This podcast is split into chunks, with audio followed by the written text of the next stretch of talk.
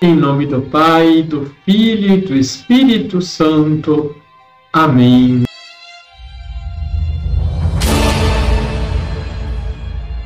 Olá, tudo bem com você? Como nos deixamos guiar neste mundo? O Papa Francisco nos fala da importância da fé em Jesus Cristo. A plenitude a que Jesus leva a fé possui outro aspecto decisivo. Na fé, Cristo não é apenas aquele em quem acreditamos, a maior manifestação do amor de Deus, mas é também aquele a quem nos unimos para poder acreditar. A fé não olha só para Jesus, mas olha também a partir da perspectiva de Jesus e com os seus olhos.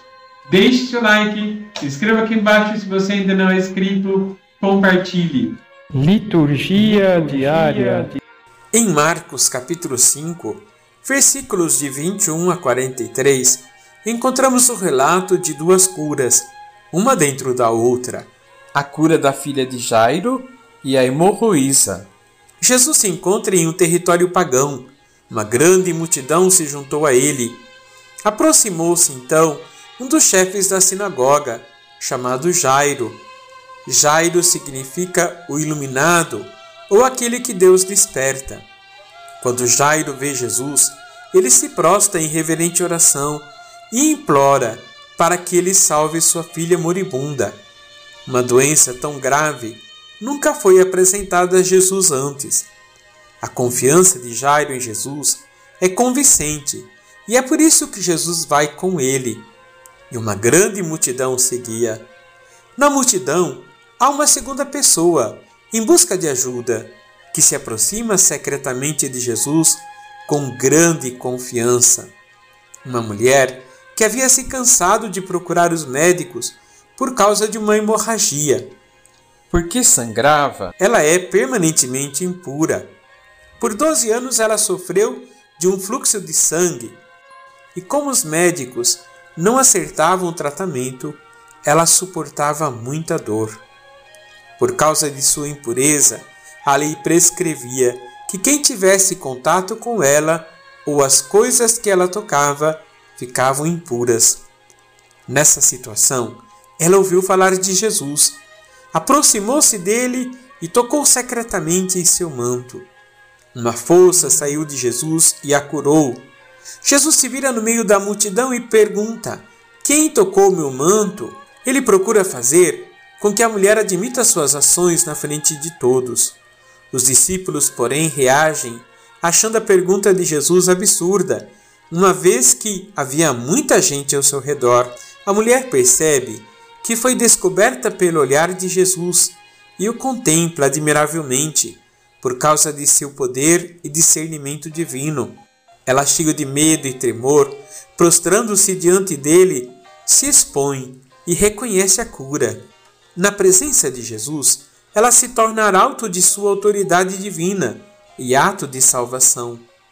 Esse encontro entre Jesus e a mulher havia consumido um certo tempo. Jesus retoma o caminho até a casa de Jairo, mas chega a notícia da morte de sua filha e sugere sussurrando que ele não mais incomode o mestre. Jesus, ouvindo a conversa, diz a Jairo: Não tenhas medo, basta ter fé. E ele se separa da multidão, deixando a maioria de seus discípulos para trás com eles. Apenas os primeiros discípulos, Pedro, Tiago e João, o acompanham. O fato de que apenas esses três dos doze discípulos podem acompanhá-lo indica o grande segredo que agora será revelado. Chegando à casa de Jairo, havia uma grande lamentação, de modo que já não havia dúvida. A menina estava morta. Jesus mais uma vez intervém. Então ele entrou e disse: Por que essa confusão e esse choro? A criança não morreu, mas está dormindo. As pessoas começaram a rir de Jesus. Ele interrompe os lamentos e risadas e age como mestre, expulsando todas as pessoas que vieram para se lamentar. Somente aqueles que têm fé em Jesus podem entrar onde está a menina. Jesus pegou na mão da menina e disse: Talita cum, que quer dizer, menina, levanta-te. Através do toque da palavra de Jesus, a menina revive. Ela se levantou e começou a andar. Marcos acrescenta que a menina tinha 12 anos, indicando que já estava atingindo a maioridade e que logo poderia se casar e gerar vida. E todos os presentes ficaram admirados. A história da menina se conecta à da mulher que sofria de hemorragia, porque ao sangrar, aquela mulher perdia sua vitalidade, enquanto que a menina está cheia de vida. E Jesus recomendou com insistência que ninguém ficasse sabendo daquilo e mandou dar de comer à menina. Vamos rezar? Senhor, dai-me compreender a vossa palavra e vivê-la em minha vida, que possa produzir frutos que permaneçam, porque estou unido a vós.